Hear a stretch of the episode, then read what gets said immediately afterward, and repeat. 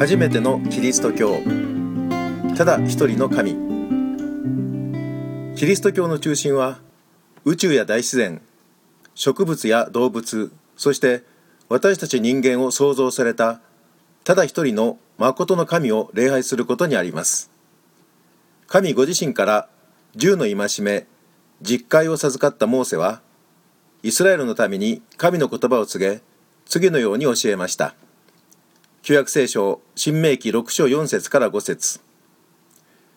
聞きなさいイスラエル。主は私たちの神。主はただ一人である。